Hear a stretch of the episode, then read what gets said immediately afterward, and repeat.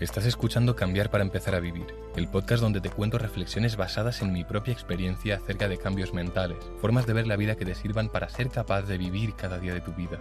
Aquí encontrarás temas como la conciencia, autoestima, paz o felicidad, enfocados en llevarlos a la práctica y con ejemplos reales.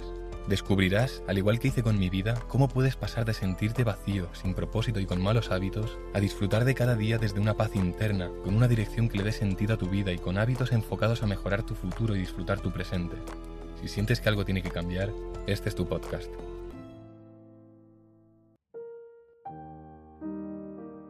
La importancia de hacer las cosas que te dan miedo es que primero, para empezar, si algo te da miedo es porque es algo que realmente quieres hacer.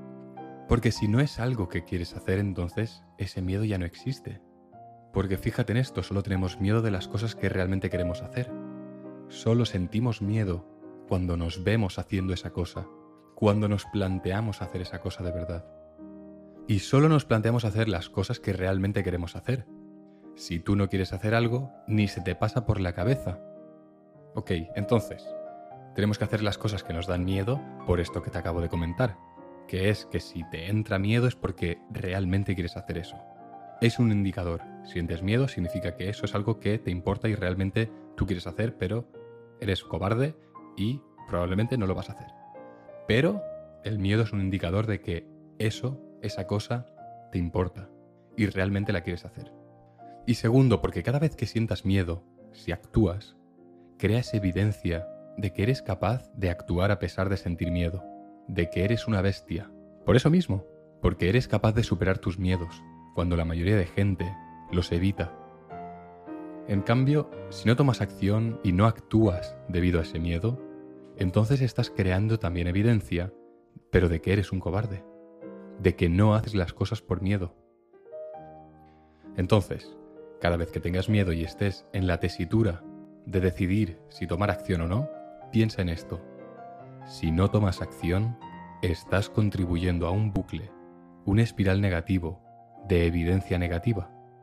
Si tomas acción, estarás contribuyendo a un bucle, a un espiral positivo. Y eso a la larga te va moldeando. Es muy importante tomar acción cuando sientes miedo. Porque, vale, quizás al no tomar acción un par de veces no influye mucho. Pero ¿qué pasa cuando, tras un año de no tomar acción debido al miedo, se te plantea una oportunidad interesante pero aterradora? Pues lo que te va a pasar va a ser que tras un año demostrándote que eres un cobarde, ¿qué harás? Con mucha probabilidad no tomarás esa oportunidad. Hay una frase que a veces digo, pero siempre que la digo la digo en coña, obviamente, y es que si tienes miedo a vivir, no haber nacido. es una tontería, pero me hace gracia.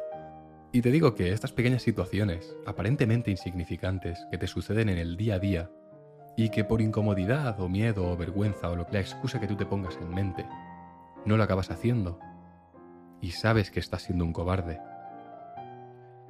Ya sea porque te apetece hacer algo, pero no te atreves, o sabes que actuar sería lo correcto, pero tampoco lo haces por miedo. Ahora te voy a poner varios ejemplos, unos cuantos, ejemplos pequeños, míos, del último año y que me ocurren en el día a día, y te digo en serio, gracias a estas pequeñas cosas, estas pequeñas tonterías, es por lo que no me considero un cobarde. Y no considerarme un cobarde hace que cuando me suceda una de estas situaciones en las que mucha gente se caga y no hace nada, yo lo haga, tome acción.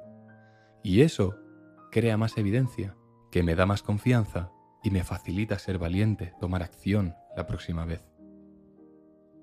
El primer ejemplo, así tontorrón, ya te digo que son ejemplos pequeños del día a día, fue saltar a un río en el que había una señal de peligro. Vimos que había una señal que ponía peligro, pero no sabíamos de qué era el peligro, a qué se refería esa señal. ¿Peligro por rocas? ¿Por los animales que pudiera haber en ese río? ¿Por el estado del agua? No lo sé. Y no lo sabíamos y seguimos sin saberlo. Tampoco es que hiciera un calor excesivo y por ende meterse en ese agua fuera una gran recompensa. No. Pero pensé en esto. ¿En serio no me voy a atrever a meterme? Y entonces salte de una. Pero nadie más de mi grupo se metió. Porque, ay, pone peligro. ¿Y si nos va a pasar algo?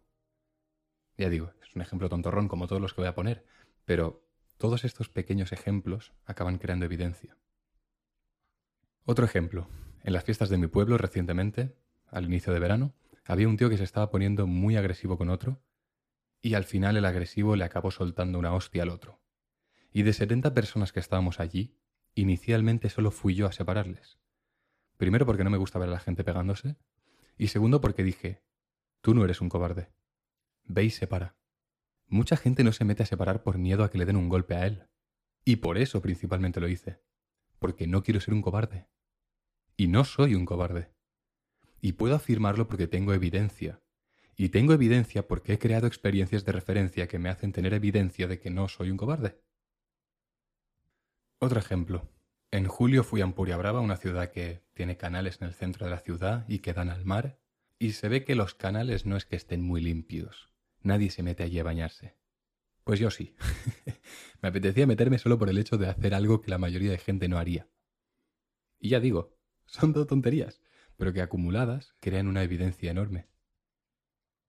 Y la verdad, cada vez que se me presenta una situación así, en la que la mayoría de gente serían cobardes, yo cada vez tardo menos en reaccionar. Mi tiempo de respuesta, mi tiempo de actuar cada vez se reduce más. Cada vez tengo que mentalizarme menos. Porque si eres valiente, ¿qué vas a tener que pensarte? Simplemente, si eres valiente, vas de una. Y creo que algo que me ha ayudado muchísimo a reducir este tiempo de respuesta y por lo tanto aumentar la probabilidad de actuar debido a no sobrepensar las consecuencias que puedan haber, son las duchas congeladas. Cuando estás en invierno, con un frío increíble, y te metes en agua congelada del tirón, ahí tu cerebro sigue el mismo camino neuronal, yo creo, que cualquiera de estas situaciones que te estoy contando. Es algo que no quieres hacer, pero lo haces con dos cojones, porque no eres un cobarde. Otro ejemplo. Ese mismo fin de semana, en Empuria Brava, fuimos de fiesta a una discoteca y un tío random le dijo una cosa que no me moló a una persona con la que yo estaba hablando y le encaré de una, sin pensarlo. No le dije nada agresivo, obviamente no soy tonto. Simplemente le dije algo así como, anda, tira con tu grupo, no molestes. Como no me gusta ir borracho, estaba plenamente consciente de que hay que tener cuidado con estas situaciones de fiesta porque la gente va loca y en un momento se forma una pelea.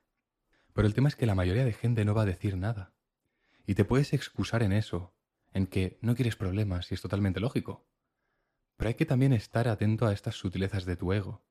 Lo enmascara con que no quieres problemas, pero realmente no le estás diciendo nada a esa persona por miedo, porque eres un cobarde. Otro ejemplo tontorrón. Estas vacaciones fue el País Vasco.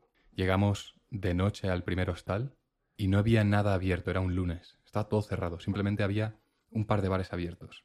Entonces fui a uno de ellos a comprar un agua, porque yo necesito tener mínimo un litro de agua antes de irme a dormir a mi lado. Y nada, fui allí a comprarla. No miré cuánto me cobró la chica por el agua, porque es un agua. No me vas a cobrar 5 euros por un agua. Pues efectivamente, la tía me cobró 5,50 por un litro y medio de agua. Y os apagué con el móvil, entonces vi el gasto en el móvil y dije, ¿qué cojones me acaban de cobrar 5,50? Mientras me iba del bar, iba pensando, ¿en serio me acaban de cobrar 5.50 por un agua?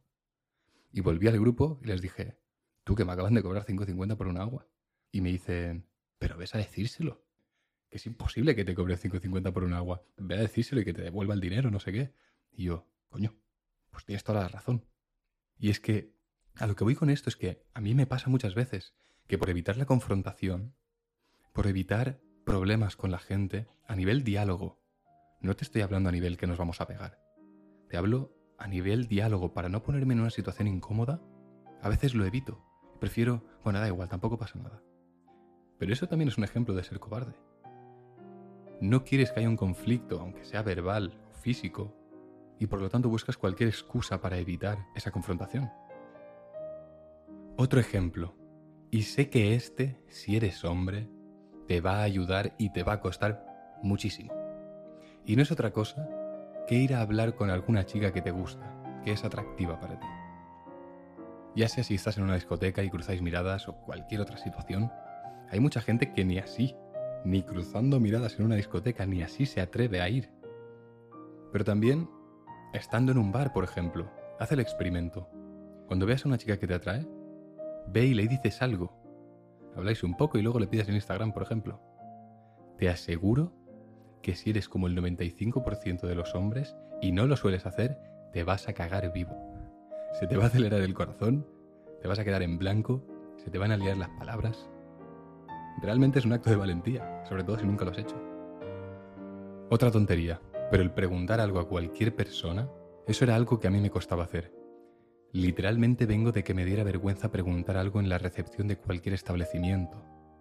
Y a día de hoy tengo amigos que a veces me dicen, oye, ve a preguntar a tal persona cómo se llega a tal sitio.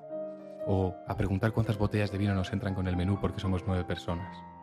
Y no sé, supongo que será porque la gente está tan metida en lo online que realmente les da vergüenza e incomodidad hablar con alguien random que no conocen de nada. No sé si será miedo a que te juzguen porque quizás estás preguntando una tontería o no sé. A mí a día de hoy se me hace loco pensar esto.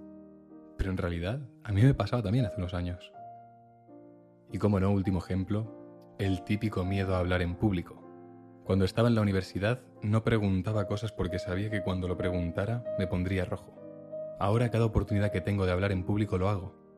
Por ejemplo, en diciembre del año pasado fui a una conferencia de automatización e inteligencia artificial, que es de lo que trabajo yo, y me surgió la oportunidad de ser el portavoz de mi grupo, y lo hice, enfrente de como 150 o 200 personas profesionales de ese ámbito, hablé yo. Y obviamente que me puse nervioso, claro que sí, pero lo hice igualmente. Y eso es lo que cuenta. Eso es lo que crea evidencia de que eres valiente y no cobarde. Y yo sé que tú quieres ser valiente. La cobardía nunca, en la historia del ser humano, nunca ha sido una cualidad deseada por nadie, pero abunda a día de hoy. Y si quieres mejorar tu vida, si quieres mejorar cualquier área de las siete de la vida, tienes que ser valiente, porque en muchas cosas tendrás que ir en contra de la sociedad. Y mientras tú descubres información que te hace tener creencias contrarias a la mayoría, necesitarás esa valentía para mantenerlas y creerlas como tu verdad. Si quieres emprender, si quieres invertir en criptos, si quieres estar sano, si quieres llevar una alimentación óptima, si quieres tener una vida social plena, si quieres vivir muchas más experiencias que la mayoría de gente, si quieres vivir una vida apasionante, si no quieres morir arrepentido de no haber tenido la valentía, el coraje de hacer lo que tú realmente querías hacer. Todo eso te lo da la valentía, el dejar de ser un cobarde. Y dejar de ser un cobarde no tiene misterio, es simplemente empezar a construir evidencia de que no lo eres. Y cada pequeña situación que se te plantea la tomas como la persona valiente que quieres llegar a ser. Y haciendo eso, al final lo acabarás siendo.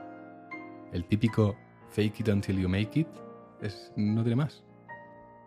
No va a llegar un día en el que mágicamente seas valiente. Tiene que haber muchas pequeñas experiencias en el presente que te hagan sentir incomodidad, dolor, miedo, sufrimiento, inseguridad, y ese cúmulo de experiencias de referencia harán que indiscutiblemente ya no seas un cobarde y en cambio seas intrépido, valeroso, audaz y valiente. Muchas gracias por escucharme un jueves más. Si crees que este episodio le puede servir a tu amigo cobarde, o a tu hijo cobarde, o a tu padre o madre cobarde, no olvides mandarle el episodio. Y nada, como siempre, disfruta de la vida y nos vemos el próximo lunes. Chao.